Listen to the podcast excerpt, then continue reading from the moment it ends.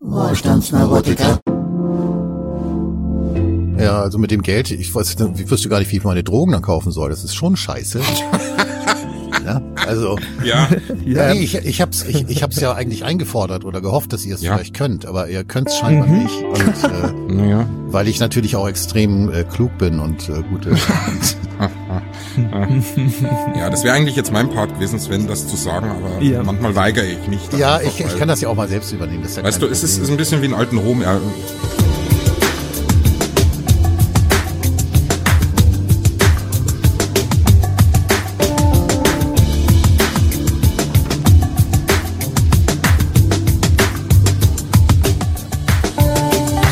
ist der Wohlstandsneurotiker, der Podcast der Neuland-Rebellen und ich begrüße heute zwei Menschen. Äh, Der eine ist kein Gast, das ist nämlich Roberto. Roberto, hallo Roberto Della Fuente, dich habe ich ja als Gast vorgestellt vor kurzem, da warst du ganz pikiert. ja, es war eine Frechheit. von mir. Ja, ja, du wohnst- Schön, dass ich jetzt angekommen bin und daheim bin. Danke. Du wohnst ja hier, genau. Und äh, gleich wird sich auch äh, zeigen, warum du heute da bist, denn heute hat es einen ganz besti bestimmten Grund. Und wir begrüßen darüber hinaus Dr. Sven Breyer. Hallo Sven. Hallo ihr beiden, ich grüße euch. Ja, wir sprechen heute über ein Buch, beziehungsweise werden noch ein zweites streifen. Deswegen sind wir auch in der Konstellation jetzt hier. Sven, du hast ein Buch geschrieben, das ist gerade kürzlich jetzt erschienen im Promedia Verlag. Und das heißt die Selbstzerstörung der deutschen Linken, Untertitel von der Kapitalismuskritik zum Woken Establishment.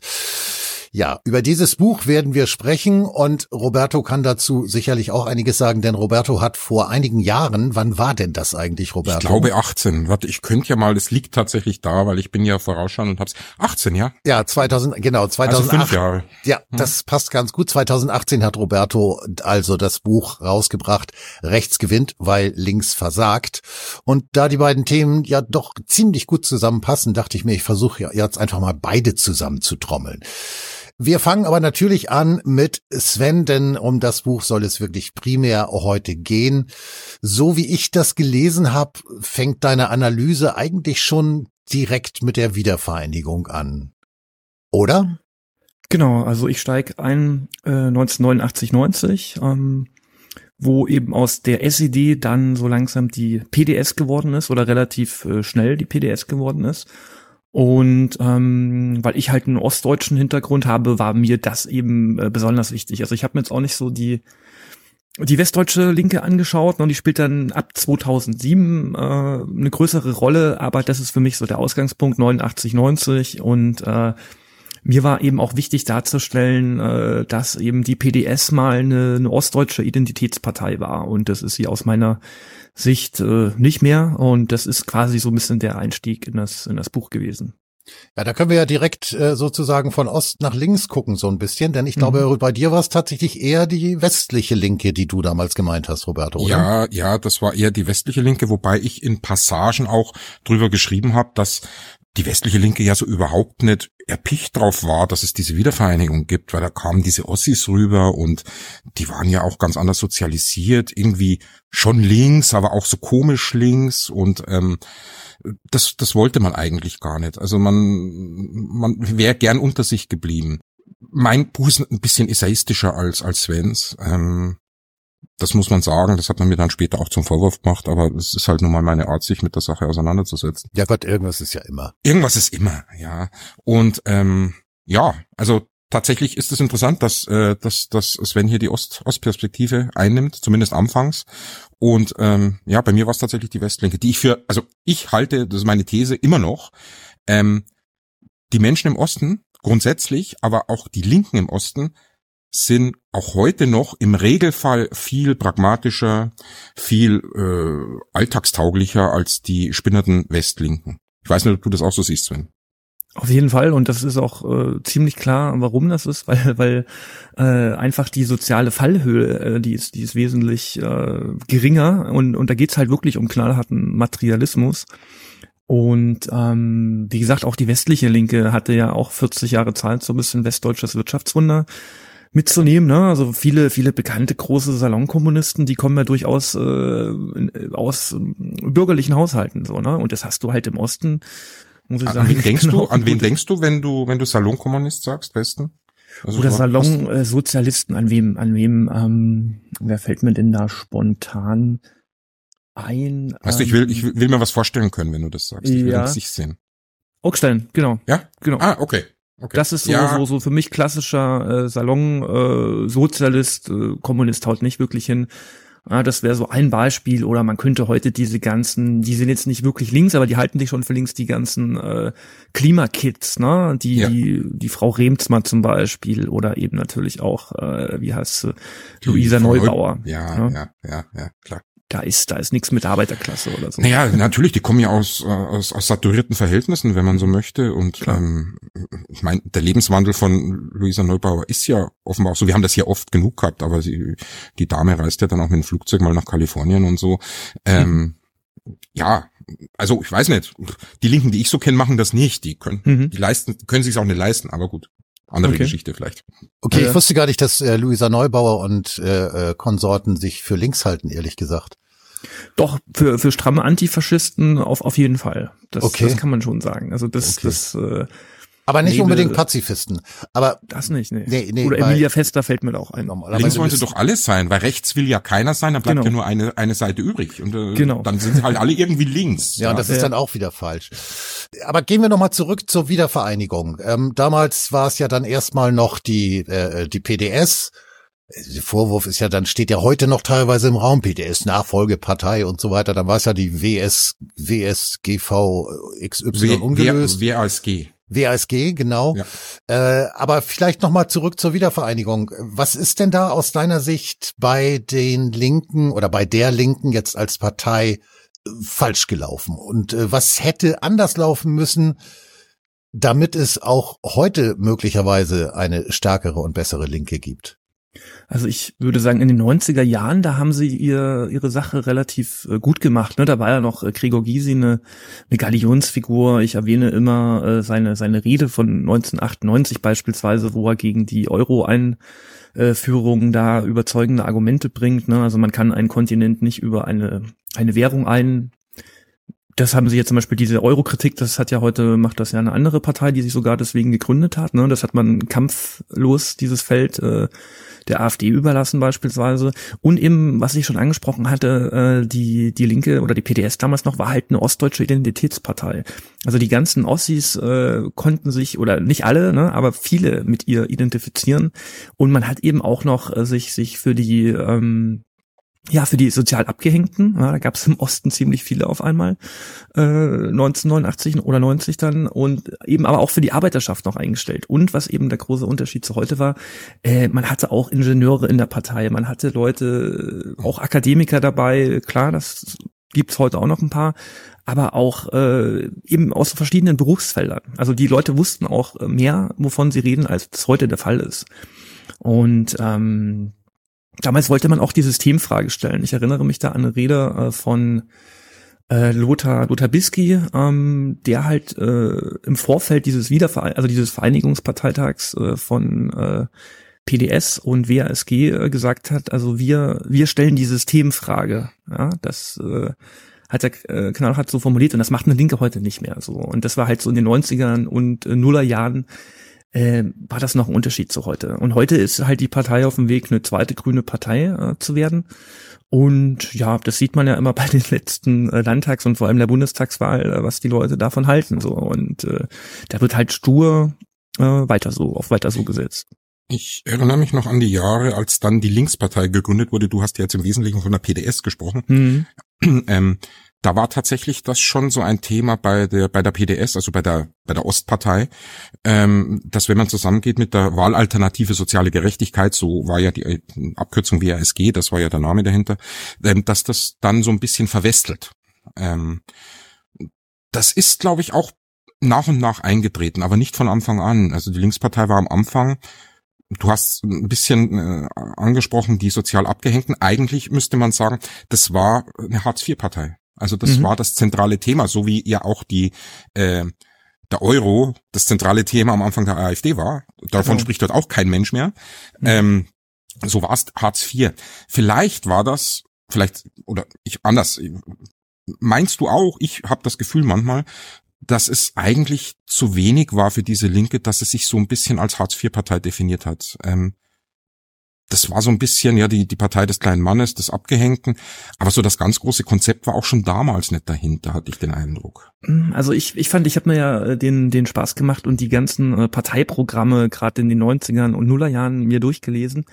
Und wenn ich die also mit, jetzt für heute, die Recherche vom, vom Buch meinst genau, genau. Ja. Und wenn ich die mit heute vergleiche, dann dann hat das viel mehr ähm, Substanz gehabt, finde ich. Ne? Also da ist man auch, äh, hat man zum Beispiel auch äh, was heute in der Partei überhaupt gar keine Rolle mehr spielt, die die Rolle der Medien äh, kritisch gesehen. So wem Darf ich gehören ganz die kurz Medien? einhaken? Ja. Ist das, ähm, ist das ein, ein linkes Problem oder ist das nicht grundsätzlich ein gesellschaftliches Problem, dass, ähm, dass die Substanz überall schwindet? Also es ist ja alles sehr, sehr oberflächlich geworden. Kann man das den Linken anhängen oder ist das, ist das Ähm, gesamtgesellschaftlich einfach? Ich hatte ein kleines Interview für mein Buch mit Dieter Dehm und der hat das ganz, Ah. äh, ganz interessant ausgedrückt, fand ich. Er meinte, ähm, dass das auf der Linken ein besonderes Problem ist, weil natürlich diese ganzen äh, Zukunftsversprechen, ja, was weiß ich, Klimawandel und Migration und ähm, das sind ja alles zum Teil auch äh, so eine Art Vision, möchte ich möchte ich es mal nennen, die man da hat. Und die kann man super in die Zukunft äh, fabrizieren, schieben.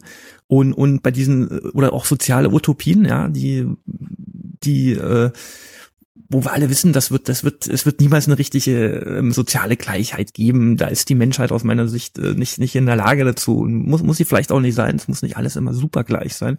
Mhm. Und ähm, diese sozialen Utopien, die die verfangen eben auf der Linken und eben bei den Grünen besonders. Das hast du jetzt eben bei einer äh, CDU oder AfD oder FDP nicht. Und aus meiner Sicht hast du deswegen da auch noch ein paar Leute mehr, die ähm, auch ein bisschen Ahnung haben von einem Wirtschaftssystem oder einem Finanzsystem oder irgendeinen mittelständischen Hintergrund, die irgendwie schon mal einen richtigen Job hatten und nicht alle irgendwie äh, Theaterwissenschaft studiert haben oder so. Ne? Und, und äh, das war so ein bisschen auch das Erklärungsmodell von, von, von Dieter Dehm so. Das äh, fand ich ganz interessant. Aber generell gebe ich dir natürlich recht, äh, man sieht das natürlich bei allen äh, Parteien so, dass Ja, äh, ja, ja. die Substanz, aber nicht nur bei Parteien, auch bei, bei anderen äh, Institutionen, dass die Substanz massiv zurückgeht äh, in, den, in den letzten Jahren. Ja. Also auch in der Kunst, wenn man, wenn man so Mhm. möchte, Kleinkunst wie Kabarett und so weiter, ähm, auch da finde ich, äh, schwindet, ähm, das ist jetzt ein anderes Thema, aber ich will es bloß ganz kurz einwerfen, auch da schwindet natürlich die Substanz, ja. Also man Klar. macht da viel mehr mit Moral als mit Faktenlage, die man dann witzig aufbereitet. Ähm, ich glaube, das ist grundsätzlich ein Problem. Aber ja, ähm, Wahrscheinlich hast du recht. Ich glaube, die Zeit, als Lothar Bisky Parteivorsitzender war, äh, der wird so ein bisschen historisch unterschätzt. Ich glaube, das Mhm. war schon eine linke Koryphäe. Das war schon eine Größe in der Partei. Definitiv, definitiv. Also im Vergleich zu den späteren, sowieso. ja, ja. Roberto, du hast immer, äh, du hast jetzt ein paar Mal gesagt, irgendwie ja, hat damit eigentlich gar nichts zu tun. Ich will nur kurz abdriften und so, aber ich glaube, das ist tatsächlich ein ganz wesentlicher Punkt, äh, dass es gar nicht mehr so sehr um Konkretes geht.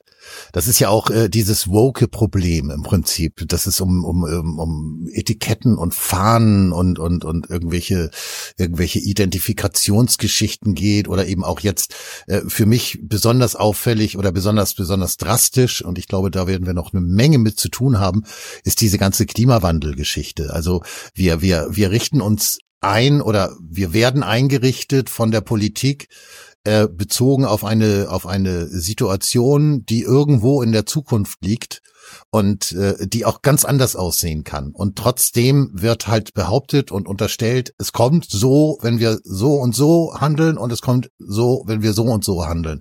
Was ja, was ja völlig unrealistisch ist. Also es macht für mich überhaupt keinen Sinn. Also diese ganze Klimadebatte, das ist jetzt, glaube ich, wirklich eine andere Baustelle. Da drifte ich jetzt ab sozusagen. Mhm. Aber ich glaube tatsächlich, dass es, ähm, es gibt eigentlich diese, ja, das hast, habt ihr eigentlich auch schon gesagt, es gibt diese klassisch linken Themen eigentlich gar nicht mehr. Ne? Also ähm, Sven, du hast vorhin äh, von der Systemfrage gesprochen, äh, die früher noch gestellt wurde. Ähm, mir fällt zum Beispiel der NATO-Austritt ein, äh, der ja über über viele viele Jahre lang also wirklich fester Bestandteil des linken Programms und auch der der linken Seele war sozusagen. Mhm. Äh, ich weiß nicht, bis vor ein paar Jahren, vor zwei, drei, vier Jahren, ich weiß nicht, wann das Ganze anfing zu bröckeln, dass dann auch innerhalb der Linken dann, oh ja, mit der NATO ist ja vielleicht doch ganz cool irgendwie und ähm, lass uns mal nicht so sein. Äh, diese, Darf ich diese ganz Linken, kurz einhaken an der äh, ich Stelle? bin sowieso gleich fertig. Ähm, Ja. Ich will mich sowieso ein bisschen zurückhalten. Also äh, diese ganzen linken Inhalte und die, die, die, die konkreten Inhalte, die eben auch die Menschen dazu bringt, sich wirklich zu identifizieren mit der Partei, die sind irgendwo so im Woken-Nebel verschwunden, ist so mein Eindruck. Mhm. Ich möchte noch ganz kurz, du, ja, ähm, nur, ich möchte eigentlich eine Selbstanlage machen. Ähm, du hast ja gerade gesagt, die Linken haben dann aufgehört, auch die NATO kritisch zu betrachten. Da gibt's in meinem Buch tatsächlich ein Kapitel, das heißt NATO und EU abschaffen.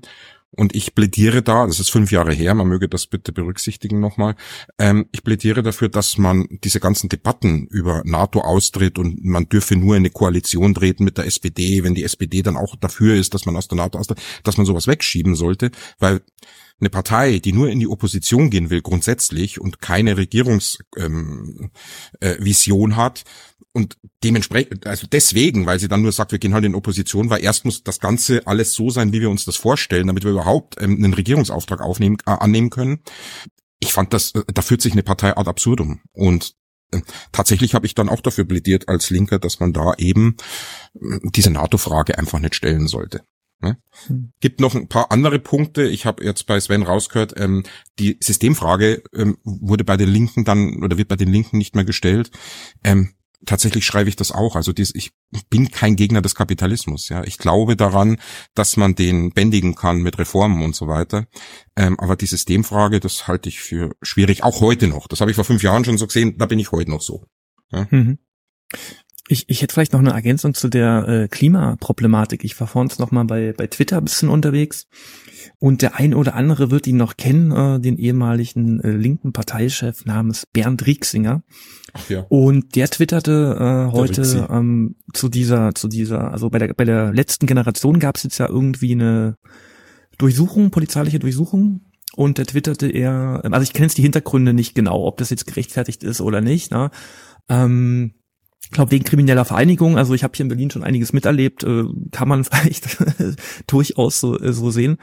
Und er, er hat sie halt da verteidigt und meinte, ja, das kann ja nicht sein, eine politische Protestbewegung, wenn die da sofort äh, von, der, von der Polizei äh, heimgesucht werden. Und da standen halt die Kommentare drunter wirklich äh, vernichtend, äh, so sinngemäß, äh, wie, wie kann er denn verkennen, Rieksinger, dass eben die ganzen Klimakleber und die letzte Generation von steinreichen äh, angloamerikanischen ja. äh, Milliardären äh, finanziert werden, so, ja. Und die verteidigt er letztendlich noch. Und, und da sehe ich, da kann man wirklich sehr gut nachvollziehen, wie eben gerade die, die Ära, äh, möchte ich es mal nennen, Kipping und Rieksinger, äh, ich glaube seit 2012 war das, eben die auf diese ganzen Agenten aufgesprungen sind und Rixinger nicht mal erkennt. Ich meine, ich musste auch wirklich lange gucken bei den ganzen Klimaklebern und und und äh, der ein oder andere merkt es auch, dass die Sommer hier wärmer werden von Jahr zu Jahr. Aber ist immer die Frage, ist das jetzt 100 Prozent menschengemacht und wenn ja, können wir kleines Deutschland da die die die Welt retten, während alle anderen das nicht machen wollen? So, das sind so die Fragen und die stellen die sich aber nicht. Ne? Das ist äh,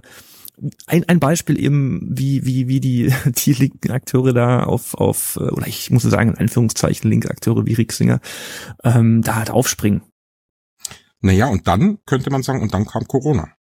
Genau, und genau da hat, ist man ja auch auf jeden, ja, oder wie sage ich es, da hat man ja auch in jedes Höschen gemacht, dass man ihn hingehalten hat. Also, Über jeden ähm, Stock gesprungen und noch bisschen ja, den, ja. Den, den, die Latte so, oder den Stock nicht, sondern die, die Messlatte noch höher gehangen. Ja, ja. ich erinnere mich an, an No So, äh, Covid, wie heißt es gleich nochmal, Zero Covid und No Covid und diesen ganzen, äh, Schwachsinn, muss ich mal sagen. Ähm, da, da, das war ja für mich auch dann der Grund auszutreten, ne? weil äh, ah ja, okay. Das ist äh, Rosa Luxemburg Stiftung 2022 im Hochsommer äh, 2G Plus Regel. Vielleicht kennt ihr das noch, ne? Also ich hätte ja. nicht hin, hin, ja. hingedurft. So, das sind das sind die Stiftungen, die dann immer sagt, wir wollen alle inkludieren und und äh, es ist, das war für mich dann zu viel. Also das da, ging aber schon etwas früher los. Ich erinnere mich selbst schon im August 20. Also mhm. Corona hatte gerade im Grunde Sommerpause, die erste.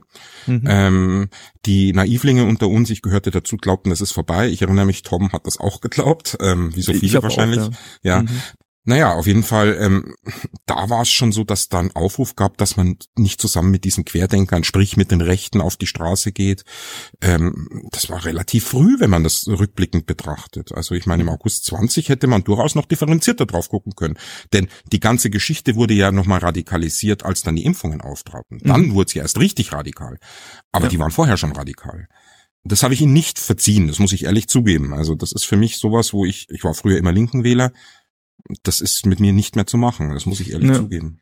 Ich weiß nicht, wie ihr das seht, aber diese Geschichte, ob es jetzt äh, diese äh, heldenhaft äh, rittermäßige Verteidigung der Klimakleber angeht oder ob es dann eben auch um die um die Reaktionen, die politischen Maßnahmen auf äh, diese ganze Corona-Geschichte angeht. Ich habe halt das Gefühl, dass die Linke eigentlich sich selbst in die Luft gehängt hat und quasi auf der Suche ist nach einem Klientel, das irgendwie zu ihr passen könnte.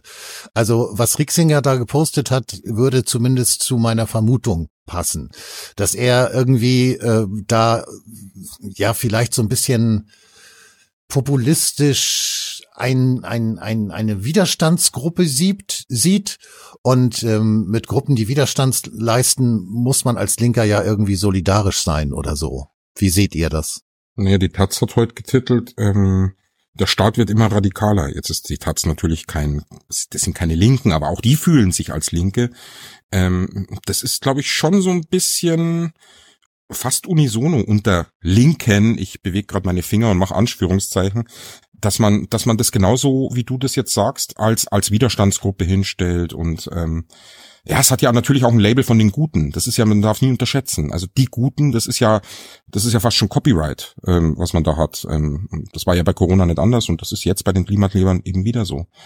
Ja, aber ich, ich denke mir auch eben, gerade Rieksinger, ähm, die sind damals, also 2009 hatte die Linke ja ihr Rekordergebnis 11,9 Prozent. 2012 kamen Rieksinger und Kipping ans Ruder, ja, und bis 21 und wo sind sie rausgekommen? Bei, ähm, oder bis Anfang 22, glaube ich. Sind, also bei der Bundestagswahl waren sie dann bei 4,9 Prozent, also haben das Ergebnis quasi halbiert. Ja, faktisch so, waren sie raus. Genau, genau. Ja? Und, und, und da muss ich mir doch mal überlegen, wenn ich ein Herr Rieksinger bin und ich war da zehn Jahre am Ruder und ich habe das Ergebnis halbiert, ähm, dann müsste ich ja mal drüber nachdenken, hey, ich habe da wahrscheinlich äh, nicht so die beste Arbeit hingelegt und konnte die Wähler nicht äh, überzeugen. So. Und das ist ja das, was mir wirklich immer auffällt. Also ich war ja sieben Jahre da Mitglied. Ähm, da gibt es keine Selbstkritik. Ja, da, da, da, das wird, wird so weitergefahren und dass man mal überlegt, hey, was, was könnten wir irgendwie anders machen? Warum wählt uns denn keiner mehr? Und, und warum wollen wir eigentlich den, den Grünen ihr Klientel abjagen? Warum machen wir das? Da will das ich jetzt aber dazwischen grätschen sozusagen. Ja, genau. Das passiert einfach nicht. Und da muss ich wirklich sagen, macht bitte weiter so. Ja, geht völlig bitte auf zwei Prozent und äh, vielleicht gibt's ja mal eine, eine andere Partei oder so, die, die wieder das äh, alte linke Klientel auffangen kann. So, ne? Also ich glaube, die Erklärung für das Phänomen, das du jetzt beschreibst, die ist äh, äh ganz, ganz, ganz, ganz einfach. Äh, wir haben es hier mit Karrieristen zu tun. Das ist halt der Punkt. Und äh, wir haben es ja, wir haben es ja letztlich auch bei der SPD erlebt. Äh, weiß jetzt gar nicht mehr, welche Bundestagswahl das war Wer war denn da Kanzlerkandidat? War das? Wo sie ganz unten waren? Äh, Steinbrück oder war, Martin war Luther Schmidt, äh, Schulz war das. Ja, Schulz, Schulz genau, Mr. Schulz, genau, genau, ja. Mr. 100 Prozent. Und äh, die FDP nennt sich wenigstens noch Mr. 80, 18 Prozent, aber also das ist ja auch schon unrealistisch. Äh, aber jedenfalls nach dieser krachenden Niederlage ist personell und pragmatisch oder programmatisch in der SPD nichts passiert. Nichts. Und das ist eigentlich wirklich leicht zu erklären, weil die Leute, die letztlich die federführenden Entscheidungen treffen, um jetzt wieder zur Linken zurückzukommen, dann eben in den letzten äh, fünf, sechs Jahren oder ach Quatsch, eher zehn irgendwie, jedenfalls, äh, wie lange das jetzt Kipping und Rixinger schon machen, die haben ihre Stühle also das ist ganz, ganz simpel. Die haben ihre Stühle und auf denen bleiben sie sitzen, solange es geht.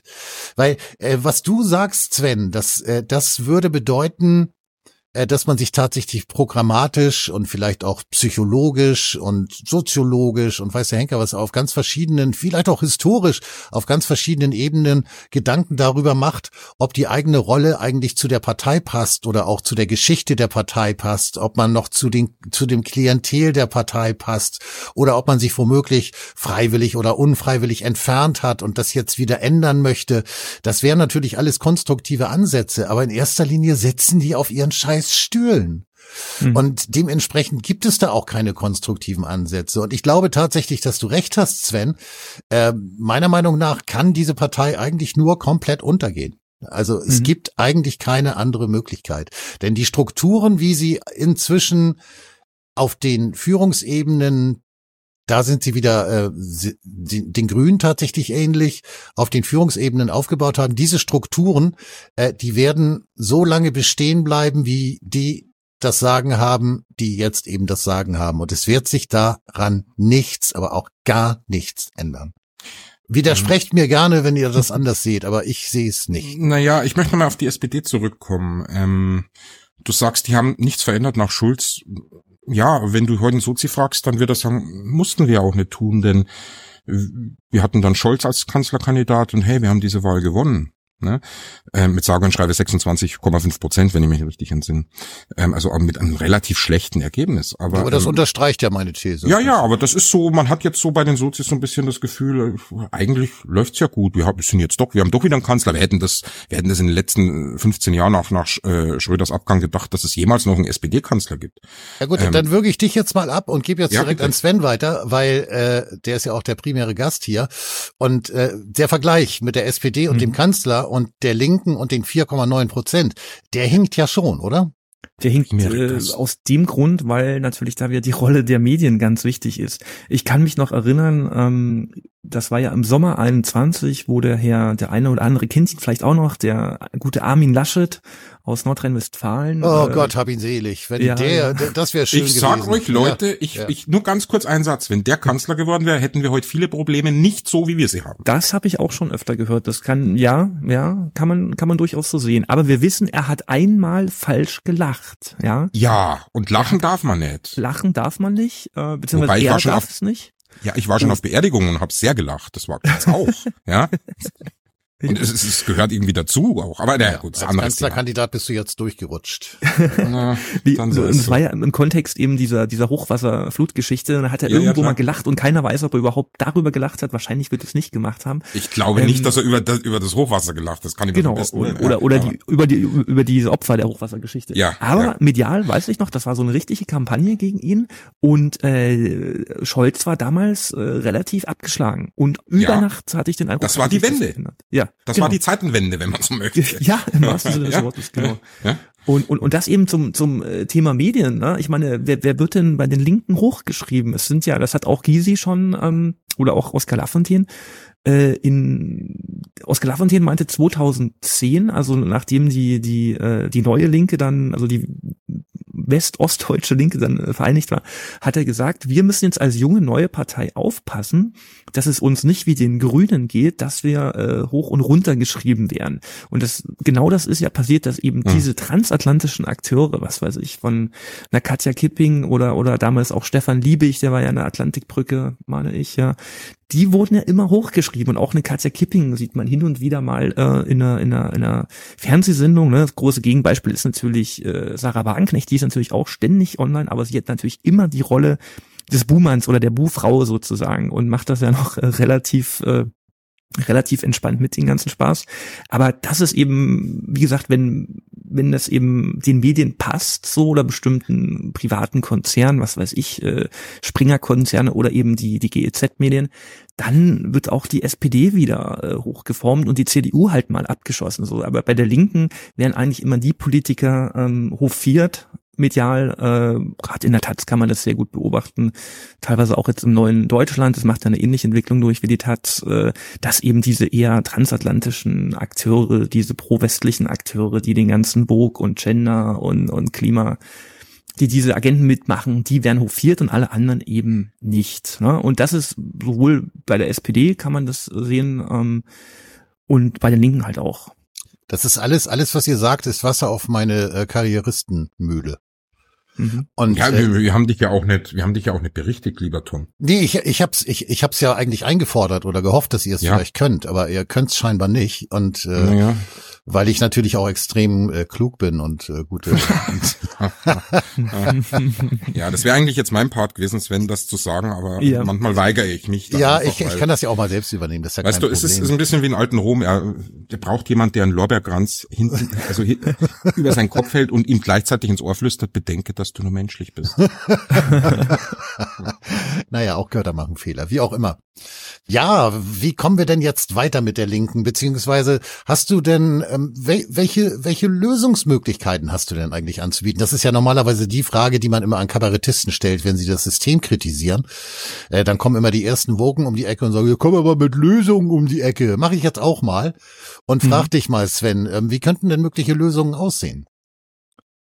Klar, also was ich sicher äh, befürworten würde, ist, wenn jetzt äh, die Frau Wagenknecht dann langsam mal in die Pötte kommt und da was Neues aufzieht.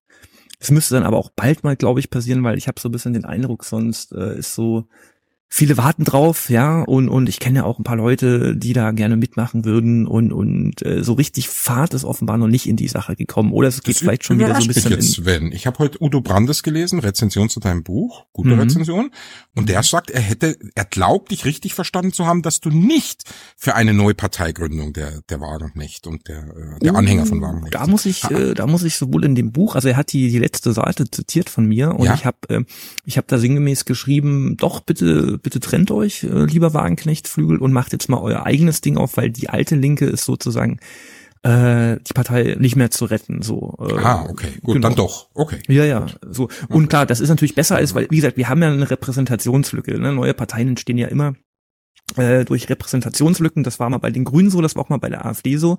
Und jetzt haben wir irgendwo äh, diese, diese alte linke Wählerschicht, äh, die manchmal aus Protest mittlerweile AfD wählt, aber eigentlich nicht dahinter steht und da auch keinen Bock drauf hat. Ja? Und, und äh, aber auch auf der anderen Seite erst recht auf die Grünen keinen Bock hat. Und, und äh, da haben wir halt 20 Prozent der Leute, ähm, im Osten vielleicht noch ein paar mehr, die sich halt im aktuellen politischen Spektrum ja. nicht vertreten äh, sehen. Ja. So, ne? Jetzt kann man natürlich sagen, ist diese ganze sogenannte repräsentative Demokratie, ist das überhaupt noch irgendwie ähm, zu retten. Ich würde sagen, das wird noch ein paar Jahre so weitergehen, aber man merkt ja, jede Partei, die irgendwie dann mal an der Macht ist oder so, wird dann relativ schnell auch äh, auf Linie gebracht, eingenordet, wie auch immer. Ne? Das sieht man ja bei allen Parteien von der, der FDP. Ich würde eher eingekauft mehr. sagen. Genau. Ja. Oder so, ja, ein bisschen direkter. Wie gesagt, eine, eine, eine FDP ist ja nicht mehr irgendwie liberal und die Grünen sind nicht mehr grün und äh, die CDU ist auch wieder, ist nicht mehr wirklich christlich oder so. Ich hätte gerne, dass diese Parteien das alle noch so wären, dann wäre das ein bisschen, ein bisschen realer alles. Das ist ja so ein komischer Einheitsbrei ja. geworden, in dem sich halt die Linke auch ziemlich gut äh, eingerichtet hat, ähm, wie ich es in meinem Buch genannt habe, oder es sich da gemütlich gemacht hat. Und klar, ich fände es gut, wenn jetzt mal eine neue Partei ähm, entstehen würde. Wobei man natürlich dann auch gucken muss, äh, wie da eben wieder die Medien damit umgehen. So, das würde natürlich von Anfang an äh, auch ein heftiger Gegenwind, glaube ich, geben. Ne? Was ja bei Wagenknecht, das haben wir ja schon die letzten Jahre äh, gesehen, äh, immer der Fall ist, aber Na jetzt das scheint die Leute ja nicht irgendwie abzuhalten, sie trotzdem. Äh, jetzt scharre ich mit den Hufen. Mhm. Äh, ähm, weil ich habe ich hab gerade genau zu dem Thema habe ich einen Artikel geschrieben. Ich weiß nicht, ob du den gelesen hast damals, Sven der ist dann, äh, die Vertonung ist irgendwie auf, auf äh, YouTube, hat glaube ich irgendwie 200.000 Aufrufe gekriegt oder sowas. Mhm. Also das habe ich in meinem ganzen Leben noch nie erlebt. Mhm. Äh, ist aber jetzt auch kein Gefühl, auf dem ich mich großartig ausruhen konnte, denn dann hat YouTube das auch gelöscht irgendwann mhm. oder vielleicht die ganzen Kanal. Äh, aber das, da ging es sinngemäß um das, was du jetzt auch schon umrissen hast, nämlich die mediale Reaktion auf die konkrete Ankündigung einer Parteigründung, also jetzt sagen wir mal, Sarah sagt, okay, wir haben jetzt die Vorarbeiten erledigt, das Programm ist im Prinzip auch fertig und die ganzen Formalien sind auch erledigt, also das geht jetzt am 1.8. los oder so. Äh, ich glaube, das würde ein, ein mediales Gemetzel geben ein absolutes Gemetzel. Und das ist im Prinzip gar nicht so schlecht, weil ich glaube, dass die Medien in diesem Fall unfreiwillig, weil sich selbst nicht mehr kontrollierend ihr wahres Gesicht zeigen würden. Also so ein bisschen, wie sie es bei Bhakti jetzt auch schon gemacht haben, nachdem mhm. der freigesprochen wurde. Das war ja an Niveaulosigkeit kaum noch zu unterbieten. Ich glaube aber, im Falle einer Parteigründung von Sarah Wagenknecht ähm, wäre das äh, auf jeden Fall an Heftigkeit und Radikalität nochmal deutlich heftiger. Von daher bin ich auch gar nicht so sicher, ob äh, Sarah Wagenknecht das letztlich wirklich machen wird. Denn der Druck, der daraus entstehen würde, und sie ist ja letztlich doch nur eine Frau, also nein, nur ein Mensch, muss ich sagen. Sonst kommt das, das wird das gleich wieder in die falsche Ecke gestellt. Äh, nur ein Mensch äh, mit dann eben auch äh, einfach eigenen Schmerzgrenzen. Und äh, ich weiß nicht, ob das wirklich aus, äh, aus ganz persönlich menschlicher Sicht so klug wäre. Naja, Auf der anderen Seite ganz kurz noch den zweiten ja. Teil, der ist mir ja. auch noch wichtig. Ja. Äh, auf der anderen Seite ist es so, dass ich der festen Überzeugung bin, gäbe es diese Partei, wäre das tatsächlich womöglich systemrettend. Denn äh, ich sehe es ähnlich wie du, Sven. Ich sehe es tatsächlich, oder vielleicht, ich glaube, ich sehe es noch deutlich radikaler. Also ich wähle nicht mehr. Das mache ich nicht mehr. Und zwar aus den Gründen, die du eigentlich gerade genannt, und nee, Roberto, du hast sie gerade genannt, also, oder ihr beide, ne, Sozialdemokratie ist keine Sozialdemokratie mehr, Christdemokratie, FDP und so weiter. Es ist im Prinzip alles eine Suppe, so dass die Konstellationen, die man wählt, dann letztlich auch egal sind. Das merken wir jetzt ja akut gerade wieder irgendwie. Weil ich behaupte mal, es wäre jetzt nicht besser, wenn wir jetzt eine GroKo hätten oder eine CDU-FDP-Koalition äh, oder so. Also die würden, glaube ich, äh, durchaus eine ähnliche Politik Politik machen. Auch wenn die Grünen natürlich nochmal vom faschistoiden Charakter her nochmal eine andere Liga sind. Ich glaube aber deswegen wäre es tatsächlich systemrettend im Sinne von äh, die, die äh, repräsentative Demokratie irgendwie nochmal zurückholen. Veto. Denn ja, kannst du sofort, kannst du sofort äußern. Habe ich jetzt schon mal zur Kenntnis genommen. Weil, jetzt bin ich auch wirklich gleich fertig, weil diese Partei hätte gemeinsam, und zwar jetzt nicht zusammen, sondern gemeinsam rein rechnerisch, mit der AfD zusammen, ein Potenzial von 30 bis 40 Prozent, würde ich sagen. Und das wäre ein Potenzial, selbst wenn die beiden sich spinnefeind sind und auch bleiben, AfD und sagen wir jetzt mal Wagenknecht-Partei, hätte das ein Potenzial, das wirklich, wirklich das politische und das repräsentative demokratische System nochmal so richtig in Bewegung und möglicherweise auch ins Wanken bringen könnte. Und damit äh, bin ich jetzt fertig und gehe hier auf Stummschalten. Ich äh, erhebe Einspruch aus einem Grund. Ich ähm, zitiere Wort, nicht wortgenau, aber, aber sinngemäß die große Denkerin, eine der größten Denkerinnen des letzten Jahrhunderts, Jutta Dittfurt, die hat ähm, in ihrem Buch, das waren die Grünen mal geschrieben, das habe ich als junger Mann gelesen. Naja, was ist jung? Ich war, ja, jünger als heute war ich auf jeden Fall. Ähm, da, damals habe ich gelesen, dass sie gesagt hat, als die Grünen gegründet wurde. Auch? Bitte?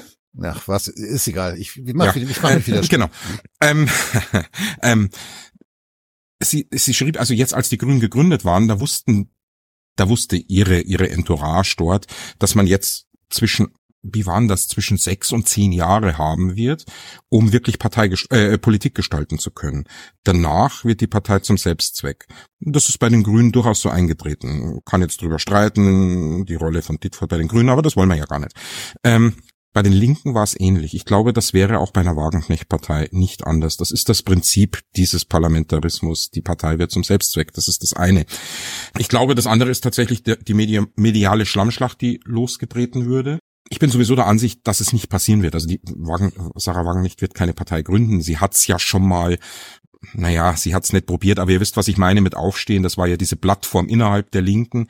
Und ich erinnere mich noch gut, sie wollte da eine ja, wie, wie, wie will ich es formulieren, eine, eine gewerkschaftlich orientierte Linke haben, eine ökonomisch orientierte Linke, die die Verteilungsfrage stellt, die soziale Frage stellt. Denn das kam ja alles bei der Linken seinerzeit schon immer vor. Ich kann gar nicht mehr genau sagen, wann Aufstehen war. Ich würde schon sagen, es war 18, 19 auch so. 18, oder? 19, genau. Aber ja, innerhalb ja. von einem Jahr auch medial totgeschrieben. Natürlich, das ja. Zeit. Aber ich erinnere mich auch, dass am Anfang dann viele werkschaftlich äh, inspirierte Leute da waren, die sagen, ja, das ist eine gute Idee und auch so Altlinke und so.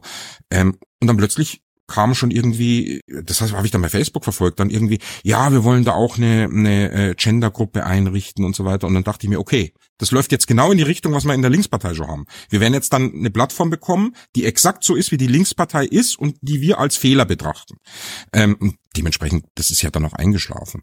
Ähm, das also wenn die Wagenknecht, wenn eine Wagenknecht-Partei entstehen würde, dann werden wir immer auch damit zu kämpfen haben, ähm, dass wir da diese ganze identitätspolitische Schiene mit reinbekommen würden. Ich glaube, das lässt sich heute nirgends mehr verhindern. Ja, ich meine, selbst die CDU ist ja identitätspolitisch unterwegs, vielleicht auch anders als jetzt die Grünen, aber es gibt's da auch. Das ist, ich glaube, oder anders nochmal formuliert, jedes Unternehmen hat das ja heute schon, ja. Es gibt ja da äh, Rassismusbeauftragte in Unternehmen und was weiß ich alles. Das ist, das ist, im Grunde ist das, ist das Imagepflege. Das kannst du dir heute gar nicht mehr leisten, dass du sowas nicht hast. Ja? Aber Roberto, die, die Frage, die ich mir stelle, ist, wir hören immer nur Wagenknecht, wer wäre denn noch dabei, ne? Lass doch mal über Namen Ja, Demasi würde ich jetzt nennen, spontan. Wär, wäre super, ja, oder vom, ja? okay, Dieter Dem kann man vielleicht auch noch mal rausholen. Ja, es ist jetzt kein Jungspund, sage ich jetzt mal, aber ja. Ähm, ja, dann wird vielleicht, ne? Ja, Daktilin definitiv, ja. äh, genau. Aber Hunko, es wird relativ neu. eng. Hunko, Hunko, neu. Ja, stimmt. Dadelin hat De La Puente gesagt, vielleicht auch. De La Puente, mhm. ja, weiß ich nicht, ob der will. Nee, oder, oder ob der soll. Naja. Als Kanzlerkandidat könnte ich es mir vorstellen, ja? nee, das hast du doch schon am Anfang dieses Podcasts, hast du das doch schon versaut. Ich weiß so. gar nicht mehr, was das war. Da habe ich gesagt, jetzt bist du durch als Kanzlerkandidat. Na, dann lasst euch ihr mal aufstellen und wenn ihr dann an der Macht seid, dann würde ich vielleicht Bundespräsident. Ja, ich sowieso nicht. Mich, mich, also mich kannst du vergessen. Dann also muss ich Sven, das jetzt machen, oder Sven, wie? Sven, ja, ja, du musst das machen, das okay, ist ganz klar. Okay. Du bist Alles am unverbranntes. Du machst dann den, den, den Grüß August, ja? ja, du, ich sitze dann in Bellevue. Kann ich, kann ich schlechter haben? ja, ja. ja, äh, aber dann möchte ich die Weihnachtsansprache halten. Die schreibst du mir, die halte ich. ja, aber äh, zurück zu dir, Sven. Ja. Äh, jetzt, jetzt haben natürlich Roberto und ich äh, deine, deine, deine Wunschträume, Lösungsvorschläge irgendwie ziemlich, äh, ziemlich platt gefahren. Ne? Jetzt werde ich mal so ein bisschen hier vielleicht also wie gesagt, ich bin ja auch desillusioniert. Ne? Also auch so ein Buch zu schreiben, äh, das kostet auch Kraft und und ähm, ich muss eh sagen, so was hier so politisch seit 2020 abgegangen ist in dem Land, äh, das hat ja schon, äh, ich glaube, mit uns allen so ein bisschen was gemacht. Mhm. Und der ist ja nur diese, diese linke Enttäuschung ist ja nur ein Teil davon, ne, der uns natürlich vielleicht mehr betroffen hat als andere Sachen so. Aber ähm, ja, ich meine, ich hoffe, es gibt diese neue Partei, wenn es dies nicht geben wird. So, ich bin so ein bisschen, weißt du, auch als Historiker, ich denke ja so ein bisschen in größeren Schienen und wir erleben jetzt so eine Phase, die letzten zehn Jahre, wo, wo dieses Land, diese Gesellschaft so massiv gegen die Wand gefahren wird. Und es ist relativ einfach zu begründen, warum das äh, ist. Das ist eben so eine Art äh, ähm, den Leuten ging's echt lange ziemlich gut in diesem Land, gerade in Westdeutschland, und, und äh, viele bilden sich da ein, dass so Sachen wie Demokratie, Wohlstand, Wirtschaftswachstum, dass das von alleine kommt. Ja, ich, ich merke das auch bei bei vielen jüngeren Leuten unter unter 30, die denken halt best wirklich bestes Deutschland aller Zeiten und und sind auch nicht mehr so belastbar und also was ich sagen will, ähm, nach, nach 45, da musste erstmal aufgebaut werden, so, ja. Ich will natürlich nicht das haben, was da davor war, um Gottes Willen, aber das Problem ist. Wir sind aber auf dem besten eine, Weg dorthin.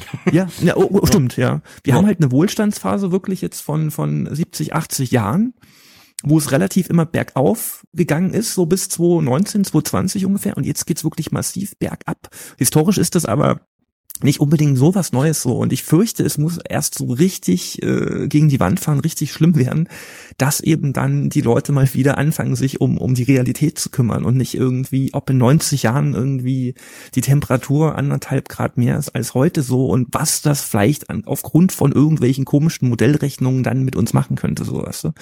Und ich glaube, da, da muss es erstmal so ein bisschen gegen die Wand fahren, ob das dann mit einer neuen Linken ist oder ohne, das ist vielleicht sogar relativ egal, muss ich sagen. Ich weiß es nicht. Ne? Naja, also das, was du jetzt beschreibst, äh, bedeutet zu, zu, zu Ende gedacht im Grunde genommen, äh, dass die ganze Konstruktion eigentlich eingerissen wird oder sich mhm. selbst einreißt und zusammenbricht.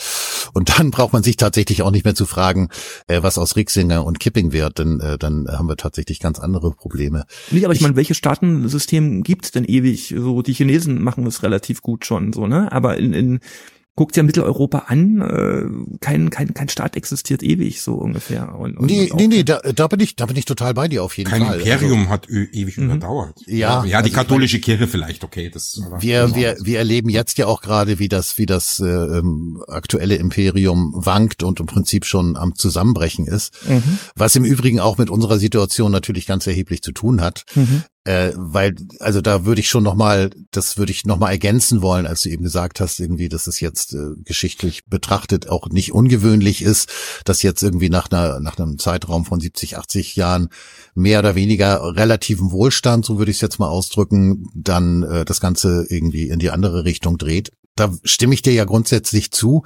In unserem konkreten Fall ist es halt nur eben auch noch so, dass, äh, dass es auch von der Seite der Macht keine Gegenwehr gibt. Und das finde ich so faszinierend.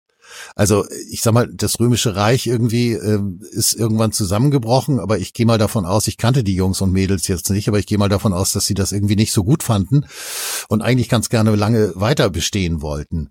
Und ähm, speziell jetzt auf Deutschland bezogen ist es ja tatsächlich so, dass wir ja gegen die Wand fahren, trifft es schon ganz gut. Das hast du ja eben so verwendet, das Wort, dass wir jetzt erleben, dass die politischen Verantwortungsträger bewusst oder nicht bewusst, darüber können wir gerne nochmal diskutieren, aber faktisch politische Entscheidungen, insbesondere wirtschaftliche Entscheidungen treffen, die da muss man weder Ökonom noch Politologe, Soziologe oder sonst was sein, die einfach falsch sind. Und ich meine, so dumm können sie nun auch wieder nicht sein. Also sie, wir haben natürlich, da hat ja Wagenknecht recht, als sie sagte, wir haben die dümmste Regierung in ganz Europa. Und ich bin auch der Meinung, wir haben die dümmste Regierung, die wir seit dem Zweiten Weltkrieg gehabt mhm. haben. Äh, aber so dumm kann sie im Prinzip kollektiv auch nicht sein, dass sie nicht sehen könnte und sehen müsste, dass das, was jetzt hier passiert, das ist ja kein, das ist ja kein historisch bedingter Wechsel oder Zusammenbruch eines Systems, sondern das ist ja äh, aktiv, aktive Zerstörung. Also jetzt könnte man schon fast wieder über den Great Reset sprechen, von wegen kreative Zerstörung von Schumpeter oder so.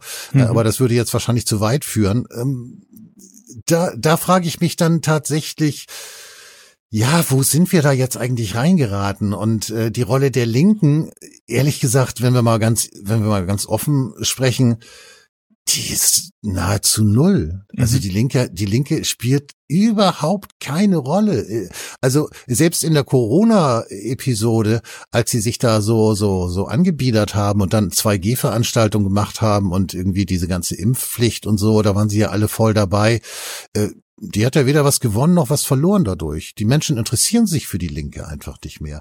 Es müsste irgendwie eine Möglichkeit geben, dass die Menschen sich wieder für die Linke interessieren und ich weiß nicht, wie das gehen soll. Naja, aber eigentlich haben wir ja seit... Und ich weiß aber auf der anderen, ganz kurz, ja. ich weiß auf der anderen Seite auch nicht, wann, wenn nicht jetzt. Weil mhm. jetzt stecken wir so dermaßen in der Scheiße und die soziale Frage ist im Prinzip die Frage, die heute schon und morgen und übermorgen und überübermorgen noch viel, viel mehr die Gesellschaft prägen und dominieren wird und zu unglaublichen Verwerfungen führen wird.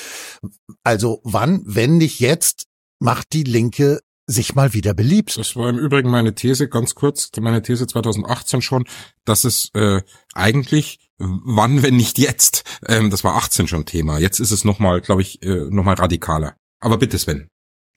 Das meine ich ja. Also seit, seit 2007, 2008 ne, ging los mit der Finanzkrise, dann Atomausstieg 2011. Mhm. Gut, das hat mich damals irgendwie überhaupt nicht äh, berührt. Die, Ausspür äh, die Auswirkungen, die, die merken wir jetzt oder vielleicht nächstes Jahr. Ähm, gut, dann die ganze äh, sogenannte Flüchtlingskrise 2015, aber so richtig ans Eingemachte geht's ja seit 2020. Dauerkrise. Ne? Also Corona, dann Ukraine-Krieg und äh, wer weiß, was jetzt noch kommt. Also eigentlich ist, ist ja die der Zeitgeist eigentlich ziemlich gut für eine Linke, müsste man denken. Ne? Also wir haben ja auch eine riesen Wirtschaftskrise. Der eine oder andere spürt das äh, stärker so mit der Inflation. Bei anderen ist es noch nicht so angekommen. Nur ich glaube, was ein ganz großes Problem unserer Zeit ist, wir, wir leben alle in so großen, äh, in großen Blasen. Und mhm. ich kenne wirklich viele Leute, die sich irgendwie für linksgrün halten, Akademiker sind, denen geht es eigentlich äh, ganz gut und du kannst super durch diese Corona-Krise gekommen sein. Ne? Die haben immer schön ihre Masken aufgesetzt und haben sich zweimal impfen lassen und haben offensichtlich Glück gehabt dabei. Nee, die haben vor allem, Moment, die hatten auch Jobs, wo sie Homeoffice machen konnten. Das kam Genau, dazu. das auch, natürlich, ja. das auch. Und, und wie gesagt, auch diese, jetzt dieser Ukraine-Krieg, der ist ja weit weg und der böse, der böse Putin, ich meine, wir wissen ja alle, ne, dass, dass äh, die Sache erst am 24. Februar 22 angefangen hat. Es gab ja überhaupt keine 30 Jahre Vorgeschichte zu diesem na, Konflikt. Das Aus ne, dem Nichts ja, ja, aus dem ja, Nichts total friedliches Land einfach so angegriffen. Ja. Oh mein Gott. Und Tom, das ist, wird nicht unser Thema. Ich weiß, ich weiß, da kriegst du Puls, aber. aber diese, diese Beschränktheit bei, bei, bei vielen Leuten und, und dieses, äh, ich merke auch so, die, die mediale Aufmerksamkeitsspanne ist in den letzten Jahren bei vielen Leuten äh, so klein geworden und, und viele gucken auch äh, keine, keine Nachrichten, keine Medien mehr und kriegen wirklich viele Sachen, die wir hier bereden, bekommen, die einfach nicht mit und es interessiert sie nicht. Es interessiert sie vielleicht dann, wenn neben ihnen eine Atombombe einschlägt oder so. Und das ist halt auch bei vielen Linken so, weißt du? Und deswegen äh, sucht man sich da irgendwelche Themen eben wie, wie viele Geschlechter gibt es oder, oder eben die ganzen. 72. Genau, ich dachte 80, ne? Aber ach so, oh, das waren die es Jungfrauen kann sein, dass meine im. Informationen veraltet sind. Ich weiß es nicht. 80 waren die Jungfrauen im Paradies, wenn du Stimmt, stimmt, Ja, oder ja. ist ja, glaube ich, alles auch Gleiche. 72. Egal. Ähm, aber äh, dann hil hilf mir mal, Sven. Ähm, wo ist jetzt das Problem zum Beispiel bei diesem grauenvollen, fatalen neuen Heizungsgesetz? Also abgesehen jetzt von dem Heizungsgesetz selbst, ich meine jetzt auf die Linke bezogen. Ist das Problem, dass die Linke dazu eine klare Meinung hat, aber letztlich öffentlich und veröffentlicht durch die Medien mit ihrer Position einfach nicht durchkommt? Oder was ich mir irgendwie auch vorstellen könnte, ist es so, dass sie da, dass sie das Thema so an sich vorbeiziehen lässt, wie wie so ein ja wie so, ein, so eine alte U-Bahn oder so und äh, die Chance, die sich da für sie auch politisch, auch sozialpolitisch natürlich daraus ergibt, einfach nicht aufhebt. Wie wie, wie siehst du das? Also die Haltung ist ja ungefähr so, ja, man, man müsste das jetzt schon machen, um das Klima zu retten. Aber wir wollen das natürlich sozial gerecht. Ich glaube, das ist so die offizielle Haltung der Partei dazu. Ne? Ja, aber ich nehme die nicht wahr. Ah, du nimmst, genau, deswegen frage ich auch, ich, aber so, so kann ich es mir ungefähr vorstellen. Ich glaube aber, dass eben das Klientel, ähm, interess- also das, das sind ja junge urbane Leute, die irgendwie in Berlin wohnen oder in Leipzig in irgendeinem Mietverhältnis sind oder so, die sind davon nicht betroffen. Ja, betroffen sind eben irgendwelche Häuselbauer, oft auch in Ostdeutschland, die jetzt irgendwie äh, zusehen müssen, wie sie 50 bis 100.000 Euro zusammenbekommen damit sie nächstes Jahr diese tolle Wärmepumpe haben. So und äh, viele haben das nicht. Und da könnte man als Linke natürlich auch mal wieder ein bisschen äh, tiefer recherchieren. Ne? Ich meine, mir war das lange nicht so klar. Wärmepumpe mich betrifft das jetzt hier auch nicht unbedingt. Ähm, aber das wird ja auch mit Strom betrieben, ne? wie auch ja bald unsere ganzen Autos, wenn man sich noch eins leisten kann, mit Strom betrieben werden. Und Das äh, wird zu Rationierung führen. Das ist jetzt schon. Genau, Ja, genau. ja. Und, und, und äh, wie gesagt, die Leute, die eben äh, diesen Umbau sich nicht leisten können, die werden früher oder später ihr Häuschen verlieren. Und weißt du, was dann passiert? Ich habe jetzt halt so ein paar interessante Podcasts auch äh, gehört, wo das ganz gut dargestellt wurde. Dann gibt's dieselben Leute, ähm, die, die die Klimakleber finanzieren, also irgendwelche äh, meistens angloamerikanischen Milliardäre, oft aus dem Silicon Valley. Und äh, die ähm, freuen sich dann schon, wenn sie dann relativ günstig diese Wohnungen, äh, diese, diese Häuser ähm, erwerben können. Und ich glaube, da, das ist zumindest ein Ah, Ansatzpunkt, wie ah, ich mir das ja. erklären könnte. Klingt alles ja auch verschwörungstheoretisch oder Nö, so. nö, finde ich überhaupt aber nicht. Also Ich, ja. ja, für dich nicht. ja, meine meine das Schmerzgrenze ist hat mir sich da klar, verschoben. aber- Das stimmt. Ja.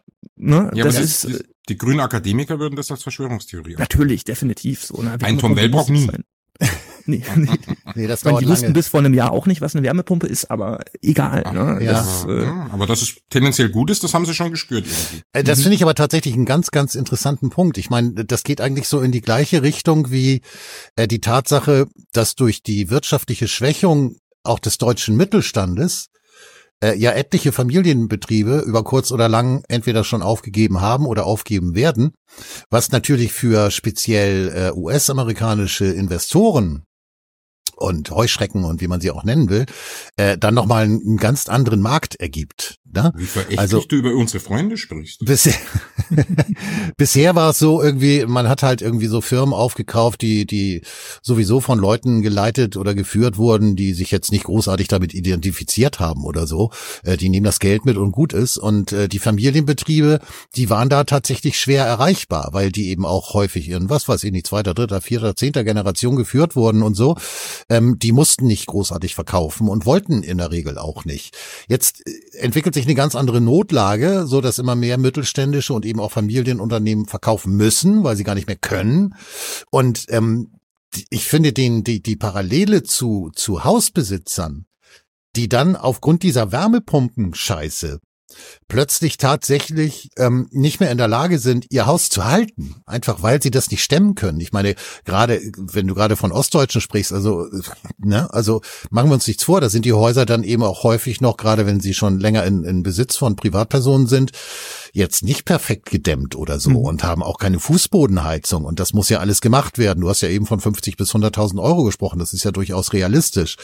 Äh, Das könnte natürlich für den Immobil- Immobilienmarkt und die Investoren, die daran interessiert sind, äh, durchaus interessant sein. Also das finde ich, äh, das finde ich eigentlich sogar das Gegenteil von verschwörungstheoretisch, sondern kapitalistisch, ökonomisch eigentlich naheliegend. Ähm, ich würde aber ganz gerne mal ganz kurz zu Rick Singer was sagen, weil äh, oder zu seiner zu seiner heldenhaften äh, Parteinahme äh, gegenüber der letzten Generation. Daran sieht man für mein Empfinden auch, dass die Linke etwas ganz, ganz Wesentliches einfach inzwischen offensichtlich nicht mehr versteht. Weil die Klimakleber, die werden ja insgesamt, auch wenn es jetzt dann gibt's Verhaftungen und dann werden sie mal kurz irgendwie für ein paar Tage als kriminelle Vereinigung irgendwie tituliert, weil irgendjemand Unsinn gemacht hat oder so. Aber insgesamt werden die Klimakleber ja ziemlich sachte behandelt, würde ich jetzt mal so sagen. Also mhm. wenn ich an die Corona-Demos zurückdenke, also da brauchst mhm. du es viel weniger, dass dann plötzlich irgendwie vor dir ein Wasserwerfer stand und sagte, ich mache jetzt mal an hier. Die Klimakleber sind perfekt die sind absolut perfekt. Teilweise so von der Angst zerfressen und Angst gestört, teilweise einfach nur pubertierend, maßlos übertreibend, wie es Pubertiere halt so an sich haben, äh, teilweise einfach panisch. Also es ist ja ein buntes Gemisch aus allen möglichen Emotionen, die da eine Rolle spielen. Aber in erster Linie machen sie das, was äh, in der Corona-Phase äh, die Politik gemacht hat. Sie bauen Angst auf. Und äh, dementsprechend werden sie auch so nett und freundlich behandelt. Also ich meine, äh, es ist doch, ist doch viel einfacher, wenn jetzt nicht wie in der Corona-Episode sich äh, jede Woche oder zweimal die Woche ein Lanz zu, äh, Quatsch, ein Lauterbach zu Lanz setzen muss, um da jetzt irgendwie Panik zu schüren. Äh, wenn das die jungen Leute machen und der Staat muss das überhaupt nicht tun, sondern braucht dann eigentlich nur noch entsprechende Maßnahmen umzusetzen. Was Besseres kann doch nicht passieren. Und wenn Rixinger sich dann auf diese Seite stellt, dann hat er wirklich den Schuss nicht gehört. Und das ist ein grundsätzliches Problem der Linken, meiner Meinung nach, äh, dass sie einfach, ich glaube, sie verstehen vieles gar nicht mehr, was um sie rum mhm. passiert irgendwie. Also da sind wir ja auch beim Bildungsproblem, ne? Das ja, möglicherweise, ja, ja, ja. Also ich meine, es gibt ja in der Linken sicherlich auch in der in der jetzt heranwachsenden äh, Generation wird es auch die Festas und die Langs und die Habecks geben. Die heißen dann anders irgendwie und die Baerbocks natürlich. Äh, die mhm. heißen anders, aber äh, ja Gott, die wissen einfach nicht viel und verstehen nicht viel und können auch dann gar nicht mehr viel herleiten, was jetzt vielleicht politische Zusammenhänge bedeuten. Aber vielleicht ist es jetzt auch arrogant und, und äh, herablassend, was ich hier sage. Ich um das Thema Verständnis wird es gehen, wenn wir über ein linkes Thema sprechen würden. Oder wenn wir ein, wir haben ja vorher gesagt, es gibt kein linkes Thema mehr, aber ich glaube, es gibt schon noch eines und das wird noch kommen. Und das ist künstliche Intelligenz. Ähm, dazu wird man sich ja irgendwie gesellschaftlich positionieren müssen. Und ich glaube, eigentlich wäre eine linke Perspektive oder linke, eine linke Haltung dazu, dass man dem sehr kritisch gegenübersteht, weil man da sehr wohl ja, das, was Menschsein bedeutet, aushöhlt. Ähm, da kommt es dann auch, geht's da auch ins Thema Transhumanismus über. Ich glaube, KI kann man sich gar nicht ohne Transhumanismus vorstellen. Ähm, das ist eigentlich ein linkes Thema. Da bin Und ich jetzt sehr gespannt, was Sven dazu sagt, denn ich würde jetzt spontan nein, nein, sagen, ich will, bitte never. lass mich fertig ausführen. Ach so. Ich will damit, ich, ich glaube eben auch, dass man das auf der Seite der Linken heute noch gar nicht erkannt hat. Denn das Thema KI und, und Transhumanismus ist ja nichts, was jetzt für die Zukunft per se ist. Es wird in der Zukunft Thema werden, aber wir sind ja jetzt schon hier am Anfang oder wir stehen ja schon etwas weiter als Anfang. Ähm, äh, in dieser Entwicklung. Und eigentlich müsste sich da eine linke Stimme formieren und müsste sagen, ja Leute, das geht so nicht. Und wir müssen schauen, dass wir vielleicht sogar enttechnologisieren. Was für ein Unwort, ja. Wer, wer, wer traut sich das heute zu sagen? Aber äh, ich brauche mich zumindest als kleiner Podcaster. Aber ähm, das, das ist eigentlich ein linker Auftrag. Ja, und also, der eine oder andere CEO von irgendwelchen äh, äh, KI-Unternehmen, die sagen das. Ja, natürlich. Das, äh, okay, das ist klar, das spielt da jetzt mit rein. Aber jetzt mal unabhängig davon. Aber, aber Roberto, da müsste man sich ja erstmal mit dieser ja. Thematik befassen. Das ist ja auch ja, eine, sag ich mal, eine, eine komplexe The Thematik. Ich bin auch äh, nicht das so stimmt. drin. Und, und das ist ja schon mal anstrengend, ne? Also da, das ist wie mit dem mit dem Wirtschafts- und Finanzsystem. Da habe ich auch Jahre gebraucht, um da so ein bisschen durchzusehen. Und ich glaube, bei der KI-Nummer ist das ist das ähnlich. Aber wir haben ja schon gemerkt, äh, Transhumanismus. Ihr kennt vielleicht diese ganzen Riesen, äh, wie wir im Osten sagen würden, Schwarten von, wie heißt gleich dieser israelische Historiker, der seit ein paar Jahren ähm, Yuval Harari. Ja. Genau, Yuval, genau. Yuval Harari. Ja. Genau. Du meinst ja äh, Geschichte der Menschheit, kurze Geschichte. Genau, zum Beispiel. So, das müsste man sich erstmal lesen, wie sind denn diese, diese, die kann man ja schon als Transhumanisten bezeichnen, würde ich sagen. Ja. Weil das Buch ist ziemlich interessant, auf jeden Fall, unabhängig Das davon. ist ein bisschen ein Standardwerk geworden. Genau. Auch. Und, ja. und das müsste man sich ja erstmal durchlesen. Und ich glaube, mit dieser künstlichen Intelligenz, vielleicht bin ich da auch ein bisschen naiv, weil ich wirklich kein, kein äh, Informatiker oder Programmierer bin, aber äh, schon dieser Widerspruch künstliche Intelligenz, der, das, das, also das ist für mich ein Widerspruch so, ne? Weil Intelligenz und, und künstlich äh, haut für mich nicht hin. Intelligenz ist irgendwo immer ähm, menschlich so und und ich meine ihr kennt ja dieses Programm was es jetzt gibt äh, Chat äh, Dingsbums GPT. wie heißt- genau ChatGPT, ja. Hm. und das haben ja schon so ein paar Leute mal ausgetestet, so richtig. Äh, und du kriegst dann quasi, äh, schreib was über Person XY. Ja, du kriegst dann eben immer eine sehr vocal Antwort, als ob das jemand aus dem Silicon Valley geschrieben hat. Ja, also bei bestimmten Themen. Und deswegen äh, die, diese, diese. Hat es ja auch. Genau, ja, genau.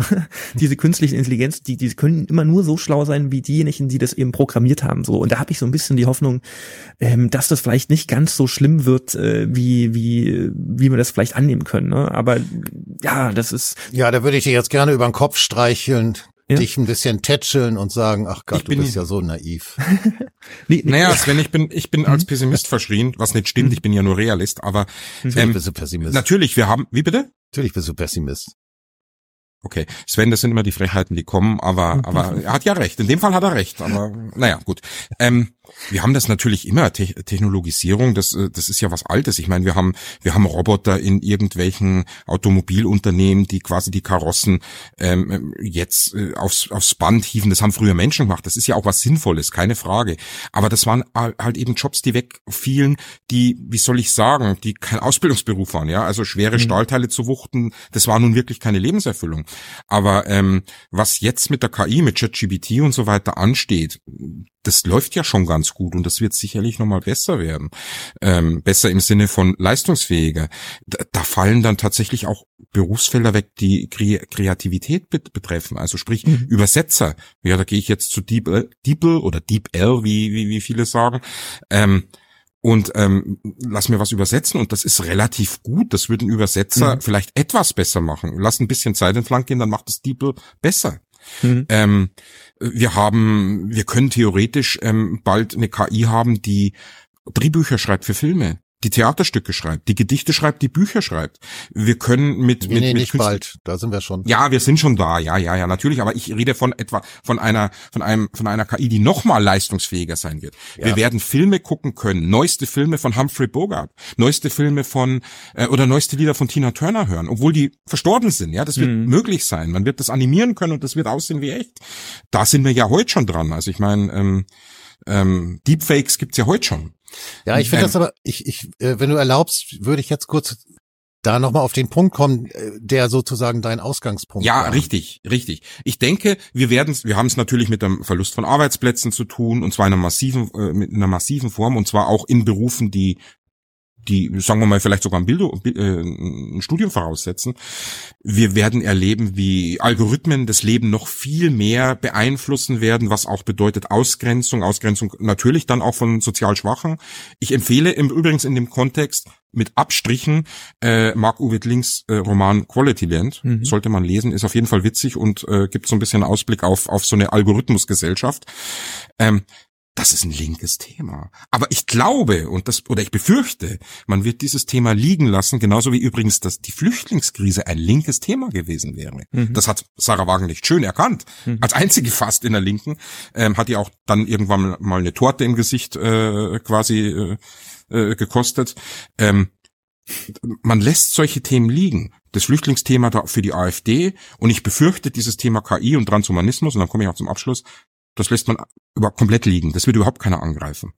Also, also vielleicht zwei Sachen noch dazu. Wie gesagt, Ja. das, das Ding ist, das ist eine komplexe Thematik. Ja, auch die, auch die. Flüchtlingskrise ist eine, ist eine ähm, sehr komplexe Definitiv so. Thematik. Ihr kennt vielleicht das Buch von Hannes Hofbauer, das ist ja mein, mein lieber Verleger.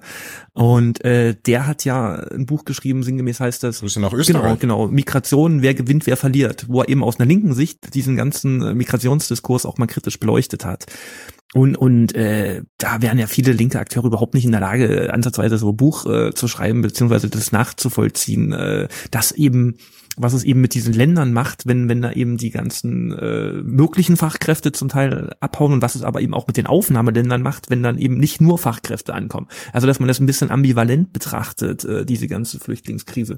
Und da, da müsste man sich ja schon sehr intensiv mit der Sache beschäftigen. Und bei der KI-Nummer ist es ja noch komplexer. Also das vielleicht zum einen und zum anderen, ich komme ja eher aus so einem anti-autoritären, eher anarchistischen linken Ver, Ver, äh, Verständnis und ich will immer äh, Gesellschaften von unten nach oben aufbauen und nicht nicht andersrum, so nicht nicht nach äh, Stalin oder oder Lenin so. Den kann man vielleicht Lenin für die Analyse ganz gut verwenden, aber äh, mehr auch nicht aus meiner Sicht. Und äh, da ist natürlich aus einer anti-autoritären Linken muss man natürlich diese KI-Nummer ganz ganz kritisch sehen, auf jeden Fall, weil es natürlich ja. die Autonomie äh, der Menschen ja, das ist die Preisfrage. Vielleicht wird es auch ein paar, sicher ein paar gute Sachen dabei geben. Die Definitiv, Frage ist, ob ich ja, jetzt, ja, ja, ja, ja, klar. Ob ich jetzt von Tina Turner irgendwie, die ist jetzt gestern gestorben oder vorgestern, ob ich da jetzt noch neue Lieder von der äh, brauche oder ob es nicht cooler ist, die, die alten Songs zu hören. Das ist halt auch so ein bisschen, ich weiß nicht, ob man das. Aber ne? der, der das brauchen wird, das ist ja derjenige, der dran verdient, mal abgesehen davon. ja, ja, ja. Also, ganz klar. Ja.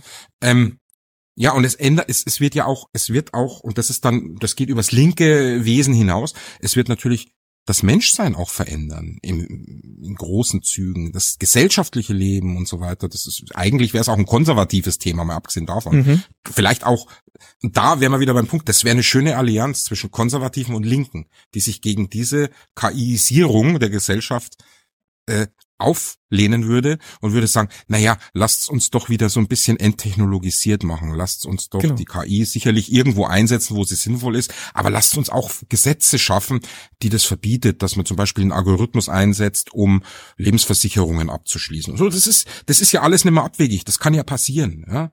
Und wenn es nicht sogar schon passiert ein sehr aktuelles Thema, ne? Also Scholz, auf einmal geht das, ich meine, ich habe das schon länger auf dem Schirm, äh, mit dem digitalen Euro. Das geht ja im Oktober diesen Jahres los und ja. 25 soll es dann so, so richtig losgehen. Und stellt euch mal am Ende vor, wir haben dann alle nur noch ein digitales Zentralbankkonto. Dann gute Nacht, dann können die sagen, ach, wisst ihr was, Leute, wir haben ja so viele Krisen und wir müssen euch jetzt einfach mal ein, zwei Nullen streichen von eurem Konto. Und dann sind aber die ganzen Staatsschulden erstmal weg, also wie 1923. Oder was jetzt auch Frau Frau äh, Faser möchte, ähm, diese, ich habe sie wieder so lustig ausgesprochen. Ja, ja, ne? ja. Ähm, äh, diese, diese Steuer-ID für jeden so. Und das sagen natürlich auch viele, ach, das ist doch praktisch, das ist doch super, genauso wie sie sagen, ach, das scheiß Bargeld braucht da sowieso keiner und dann, dann tun nur die, die bösen Kriminellen ihre, ihre Sachen damit äh, finanzieren. So. Also diese unfassbare Naivität dahinter so. Und ich glaube, beim Thema KI ist, wird das wahrscheinlich ähnlich sein. So, da guckt man auch nur, ach, was, was es da für schöne Sachen gibt, aber die, die, die, die äh, dunkle Seite sozusagen, äh, die wird da nicht beleuchtet, weil das wäre ja anstrengend. Oder ich glaube, ich glaube, die Gedankengänge sind nicht mehr vorhanden. Dafür. Ja, also mit dem Geld, ich weiß, ich wüsste gar nicht, wie ich meine Drogen dann kaufen soll. Das ist schon scheiße. ja. ja. Also. Ja, du, oh ähm, Gott, jetzt bringst du mich auf Ideen, scheiße, ja. ja, ja, mhm. ne, also das ist ja, das ist ja nicht zu unterschätzen. Das betrifft uns alle gewissermaßen. äh, vielleicht nochmal zwei, zwei Worte äh, beziehungsweise warst du an der Stelle mehr oder weniger fertig? So ganz fertig wird man in unseren Podcasts nie, Sven. aber äh, war, hast du das Gefühl, dass ich dich jetzt komplett überrollt habe oder kann ich jetzt was sagen? Ähm, natürlich kannst du was sagen. Nee, nee, ich, ich, ich habe ich hab jetzt wirklich nicht mitgekriegt, ob du womöglich gerade so richtig drin warst, weil ich gerade so sehr mit meinen Drogen beschäftigt war und da bin ich einfach dazwischen gerade. Ach so, nee, ich war äh, eigentlich fertig. Ich okay. war äh, mit der Thematik fertig. Ja. Okay, weil also äh, tatsächlich ist es so, dass ähm, diese Flüchtlingsproblematik, die ist auch deswegen für die Linke besonders so problematisch, weil sie einfach keinen Arsch in der Hose hat. Sie hat schlicht und ergreifend Schiss mit irgendwelchen pragmatischen, aber unpopulären Positionen oder auch Analysen. Wagenknecht traut sich das ja, die hat den Arsch in der Hose. Aber ansonsten hat die Linke diesen Arsch eben nicht in der Hose. Und ich glaube, das ist tatsächlich ein ganz, ganz großes Problem auch dieser woken Welt. Und es steht ja sogar was, äh, das woke Establishment steht ja im Untertitel deines Buches. Also diese ganze Wokeness-Geschichte, die ist meiner Meinung nach viel, viel militanter und gefährlicher für einen Diskurs und eben auch für eine Positionierung linker Position äh, als man das äh, denkt. Und was die KI betrifft, ist es, glaube ich, tatsächlich für die Linke zu abstrakt. Also wenn, wenn Roberto vorhin von einem Roboter erzählt, der irgendwie in der Autoproduktion tätig ist oder so, dann kann man sich das gut vorstellen.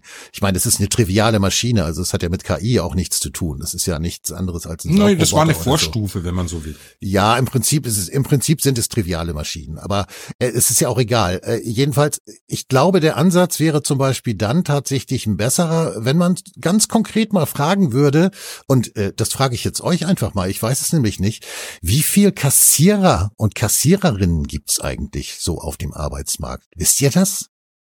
Naja, zu wenig würden die Unternehmer sagen. Das sagen sie ja mittlerweile in fast jeder Ja, Branche. darauf will ich ja nicht hinaus. Nein. Sondern ich will auf das hinaus, was du vorhin auch schon angedeutet hast, nämlich auf den Wegfall speziell von Jobs. Ja, das erlebe ich hier beim Rewe natürlich. Hier gibt's noch Kassiererinnen, aber es gibt, und das haben sie neulich erst ausgebaut, mehr äh, Selbstkassen. Das ist ja. überall so. Das ist hier bei ja. Famila ist es auch Wird nicht so. anders sein, logisch. Äh, und logisch. also es, äh, was ich sagen will, es läuft natürlich darauf hinaus, dass der Job der Kassiererin, meistens sind es ja Kassiererinnen, äh, dass der früher oder später, wahrscheinlich sogar deutlich früher, als man heute noch glaubt, eigentlich zu 100 Prozent wegfallen wird oder zu 98 Wenn das passiert, nicht nur die Kassiererin, es wird ja viele Berufe äh, treffen. Ich habe ja auch von ja, ich äh, weiß jetzt warte mal. So nein, nein, ich will noch eins kurz sagen. Ich habe in, in meinem Buch ja die Systemfrage außen vor gelassen. Also Kapitalismus sagte ich, kann man reformieren.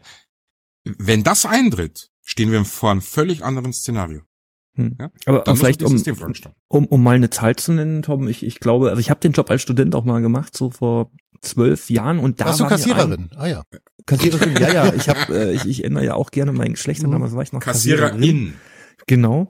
Und äh, da war mir aber eigentlich schon klar, äh, diesen Job wird's irgendwann nicht mehr brauchen. So, das war mir damals schon klar und ja. das war auch vielen anderen Leuten klar. Ähm, ich glaube allerdings vielen KassiererInnen ist es nicht unbedingt klar. So, ne? Das ist äh, also im, im, im Sinne von, die können sich das nicht vorstellen, auch wenn sie selber schon merken, ich meine, ich kenne das von Rossmann oder teilweise auch von, von Rewe, wo du wirklich abends, ich bin auch eher so Nachtmensch, wenn du dann irgendwie 21, 30 noch einkaufen gehst und dann hast du gar keine Kassiererin mehr und bist gezwungen, ich muss sagen, das selber abzukassieren. Ich meine, mir macht das auch keinen Spaß. Ich finde das auch so ein bisschen äh, weiß ich nicht, äh, ich habe da mal keinen Bock drauf irgendwie. Das ist immer noch mal, wenn du es eilig hast oder so, das dauert immer ewig und dann kannst du oft auch nicht mit Bargeld zahlen und solche Scherze. Ne? Bei Rossmann ist das zum Beispiel so. Und äh, stimmt, da kannst du dann nur mit Karte zahlen. Klar. Genau. Und wenn ja. du das halt nicht machst, dann hast du, oder ich habe das jetzt auch erlebt äh, in in in Dresden in der in der, oh kleiner, kleiner Ausflug, äh, in der, in der, in den öffentlichen Verkehrsmitteln, da kannst du auch nicht mehr mit, mit Bargeld zahlen, wenn du da keine in Karte dabei hast. Öffentlichen, ehrlich? Ja, echt, das ist ganz ja, neu. Ich meine, ich kannte das von, von, von Norwegen her, da kannst du ja gar nichts mehr mit Bargeld zahlen. Aber äh, auch in Dresden jetzt, wo ich dachte, hm, das ist jetzt wieder, und das wird als besonders toll hingestellt und äh, ja, aber die, ich glaube, es gibt schon, es betrifft bestimmt mehrere zehntausend Leute, die dann demnächst keinen Job mehr haben. So. Genau, also, also worum es mir ging dabei, ist eigentlich auch, das sozusagen aus der abstrakten Ecke rauszuholen. Mhm. Denn äh, abstrakt, äh, beziehungsweise Roberto hat es ja schon sehr konkret gemacht. Und äh, ich glaube, dass, dass die Linke da mal wieder eine Entwicklung einfach verschläft, weil sie eher letztlich zu abstrakt ist. Ja, ChatGPT und was geht uns das an irgendwie und und und ja Gott, irgendwann fallen dann vielleicht mal Jobs weg, aber das ist ja noch lange hin und also so so kommt es bei mir jedenfalls an. Und normalerweise wäre es wichtig, äh, jede linke Bewegung musste sich immer auf neue gesellschaftliche, technologische oder meinetwegen auch religiöse politische Entwicklungen einstellen und musste dazulernen, musste Bücher lesen, musste Bücher schreiben, musste sich in neue Materien einarbeiten. Und diese Linke, diese deutsche Linke, mit der wir es zu tun haben, die kommt mir so fett und satt vor irgendwie. Also mhm. das ist so ein, so ein, so eine, so eine riesige Ricarda, die sich da irgendwie über uns beugt. Und äh, ich finde es wirklich grauenvoll, weil da ist auch so eine Bewegungslosigkeit irgendwie festzustellen. Und ich kann wirklich wirklich nur Roberto nochmal aufs tiefste unterstützen. Die Bedeutung der KI und lass uns jetzt nicht darüber sprechen, was künstliche Intelligenz ist oder kann oder so. Das wäre ein eigener Podcast. Hätte ich große Freude dran, aber passt jetzt gerade nicht. Äh, dass natürlich die KI ein, eine enorme Rolle spielen wird. Und zwar schon in nächster Zukunft. Also eigentlich, ich glaube, äh, dass sie schon eine viel größere Rolle spielt, als uns selbst überhaupt bewusst ist. So ähnlich mhm. wie die Abhängigkeit von ja, den ja, Handys, ja. die wir längst als äh, Normalität äh, ab, ab, ab, abgefrühstückt haben oder so, ohne dabei zu bemerken, wie süchtig wir eigentlich sind. Ähm, mhm. Glaube ich tatsächlich, dass die, dass die KI äh, zu Verwerfungen führen wird, äh, die linker gar nicht sein könnte. ich sag Thema. mal so, ähm, wer, wer besonders KI und algorithmusfreundlich sind, ist, das sind, das sind die Woken. Und ähm, vielleicht sehen sie es auch ein bisschen so, dass sie sagen, das ist eine gute Chance, die KI, weil dann schreibt halt eben nimmer der Sven Breyer ein Buch über die Linke, sondern das macht halt dann irgendeine KI. Die Chancen, dass die etwas positiver abschneidet, die Linke, sind da vielleicht etwas höher. Also insofern kann man auch sagen, die KI ist eine Chance für die Linke. Ja, also ich, ich habe vor kurzem äh, kam mir abends vorm Schlafengehen irgendwie die Idee mit diesen Klimaklebern, wie geht man am besten mit denen um? Ähm, wie, wie bringt man die dazu, mal irgendwie damit aufzuhören, irgendwie Straßen zu blockieren? Nehmt ihn, nehmt ihn ihre Handys weg und gebt sie ihnen erst ja, zurück, gebt ja. sie ihnen erst zurück, wenn sie damit aufhören. Das dauert keine zwei Tage, dann ist der Drops gelutscht. Jede Welle. Ja, und lass sie mal so. irgendwie in, in, in den Wald gehen oder so und vielleicht mal gucken, hey, ich muss jetzt nach Norden gehen, wo ist das eigentlich? Ja, oder so. weißt ja, du, das sind ja diese, genau, genau. Da ist ja jegliche, die haben sich ja mit Absicht jeglicher ähm, Überlebensfähigkeit, ob jetzt im Großstadtdschungel oder im richtigen Dschungel, vor allem im, im Zweiteren natürlich noch mehr, haben die sich ja nehmen lassen. Das ist ja diese, wenn ich bei mir hier ins Fitnessstudio um die Ecke gehe, da sitzen 80 Prozent der Leute, die unter 30 sind, da auf ihren Geräten und starren auf dieses scheiß Handy ja. Und ich finde das während des Trainings. Ja, ja, während des naja. Ja, Blutdruck das und weiß der Henker was nicht alles. Ne? Dann wird ewig das Ding blockiert, so weißt du, und und und äh, das ist so eine Sucht und ich finde wirklich, das ist seit Corona noch mal viel viel schlimmer geworden. Das ist mir vorher schon aufgefallen. Ich hatte auch neulich einen Artikel geschrieben, äh, digitale Zombies. Gab's ja, da nicht mal ein also Wort für? Bitte? Gab es da nicht mehr ein Wort für? So eine Wortschöpfungsbombe? Smombi, genau. Smombies oder so. oder so ähnlich, ja. Ja, ja, ja. ja. Und das wird ja immer schlimmer oder ich fahr, bin viel mit dem Zug unterwegs und, und, und früher haben die Leute Bücher gelesen und, und heute gaffen sie auf ihr Handy die ganze Zeit. Das ist so heftig, als ob die ganze Welt sich da drin irgendwie widerspiegelt. Also, wo ich meine, guckt doch mal lieber aus dem Fenster, guckt euch mal die richtige Welt an, die ist eigentlich viel interessanter. Aber ja, das, ja, ja das ist das, was ich eben meinte. Wir sind da schon viel weiter. Also die ich Handys letztens haben beim Arzt, ja schon in der Hand. Da fiel mir das auch auf. Alle schauen in ihr Handy. Und dann ist mir auch aufgefallen, ich auch. Mhm. Also mhm. das passiert natürlich auch. Man muss ehrlich sein. Man ist ja selbst ja, Ich lese immer diese diese schönen beim Zahnarzt diese schönen Zeitungen, die da so rum rumliegen. Ja, so. Das ehrlich. Ist, Ach, ich habe in der S-Bahn habe so ich Spiegel und so. Ach die jetzt. Ich dachte Bild ja. der Frau. genau die auch natürlich. In der ja. S-Bahn habe ich mal eine Frau angesprochen, die ein Buch gelesen hat. Wir sind super ins Gespräch gekommen. Ich habe einfach nur gesagt irgendwie, ey, du liest ein Buch und sie guckte irgendwie so, äh, ja. Und dann nahm alles weitere so seinen Lauf. Wir haben uns dann, sind glaube ich 20 Minuten irgendwie noch äh, gefahren. Sie hat dann nicht mehr gelesen, also davon habe ich sie dann abgehalten. Aber, Aber wir ich möchte nur sagen, ich notiere mit, weil so so äh, Flirt-Tipps nehme ich immer gern auf. ja. Aber es sind dann zu 80 Prozent äh, Krimis halt, ne? Ja. Wenn gelesen wird, ist mir auch mal aufgefallen. Äh, das Besser stimmt. als nichts, das, würde ich das heute stimmt, schon sagen. Ja, ja, mhm. ja. Aber ein gut, nichts gegen einen guten Krimi, also. Aber wir haben, wir haben noch genug Krimi den ganzen Tag auch in der Realität schon, finde ich immer. ja, aber da braucht man, aber die, die Krimis gehen ja meistens gut aus. Mhm. Deswegen mhm. habe ich auch in, in, in der Corona-Zeit habe ich gerne so so äh, Outbreak und solche Filme geguckt, weil mhm. die erfreulicherweise ja immer irgendwie so eine Art Happy End haben. Und äh, die ganzen, äh, diese ganzen Weltuntergangsfilme von dem Emmerich, glaube ich, oder so, die habe ich alle in der Corona-Phase geguckt weil die immer so schön ausgegangen sind. Und dann war ich zurück in der Welt und dann kam Lauterbach. Ja. Ja, jetzt haben wir natürlich, jetzt sind wir natürlich etwas abgedriftet, aber ich habe dir das ja, ich habe dir das im Vorgespräch ja schon gesagt, das wird mit uns nicht leicht. Ich hoffe, du hast dich trotzdem etwas einigermaßen wohlgefühlt, Sven. Auf jeden Fall. Es hat mir sehr viel Spaß gemacht mit euch beiden. Gott sei Dank. mir auch mit dir, muss ich sagen. Ja, ja, ja. Also ich würde sogar fast sagen, ich würde es gerne mal wiederholen.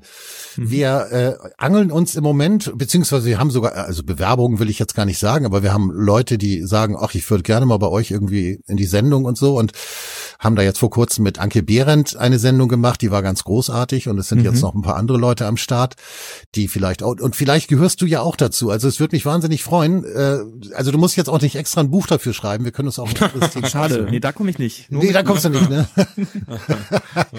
also, ähm, ich nenne jetzt nochmal den Titel und möchte dieses Buch wirklich, übrigens das von Roberto auch, aber das nur am Rande. Aktuell Ach, also das alt. Buch von Sven Breyer, Die Selbstzerstörung der deutschen Linken von der Kapitalismuskritik zum Woken Establishment. Wärmstens empfehlen, wenn, wenn man verstehen. Verlag äh, der Verlag genau Pro Media von Hannes Hofbauer. Das ist auch nochmal ganz wichtig zu erwähnen. Sehr wichtig. Dr. Sven Breyer hat's geschrieben. Es ist wie dick, muss ich mal gucken, 300 Seiten oder sowas. 230. 230, okay. Also das kann man lesen und es ist wirklich äh, sehr erkenntnisreich und danach ja, wählt man die Linke jetzt auch nicht unbedingt, aber äh, auf jeden Fall ist man schlauer als vorher. Sven, möchtest du noch irgendwas sagen? Das mache ich immer so, dass ich die Gäste frage, ob sie noch irgendwas sagen wollen und hm. äh, in der Hoffnung, sie wollen es nicht. Kauf das Buch. Ja, kauf das Buch. Gute Ansage. So viel zum Kapitalismus, ne? Ja, richtig, genau, genau. Mit dem Kapitalismus können wir ja leben. Tja. Ja, ich bedanke mich bei Roberto, dem alten, und bei Sven, dem neuen Buchautor. Und ähm, ja, ich wollte mich eigentlich viel mehr zurückhalten, aber ich, Tja, es, ich, das ist dir mal wieder nicht gelungen. Ich hab's befürchtet. Aber ist egal. Macht ja, tut mir leid. Aber äh, was soll's, war ja trotzdem ganz lustig. Also in diesem Sinne noch einen schönen Abend, guten Appetit, was immer ihr macht und bis zum nächsten Mal. Tschüss auch nach da draußen. Wir freuen uns natürlich auf Kommentare. Tschüss. Tschüss. Tschüss.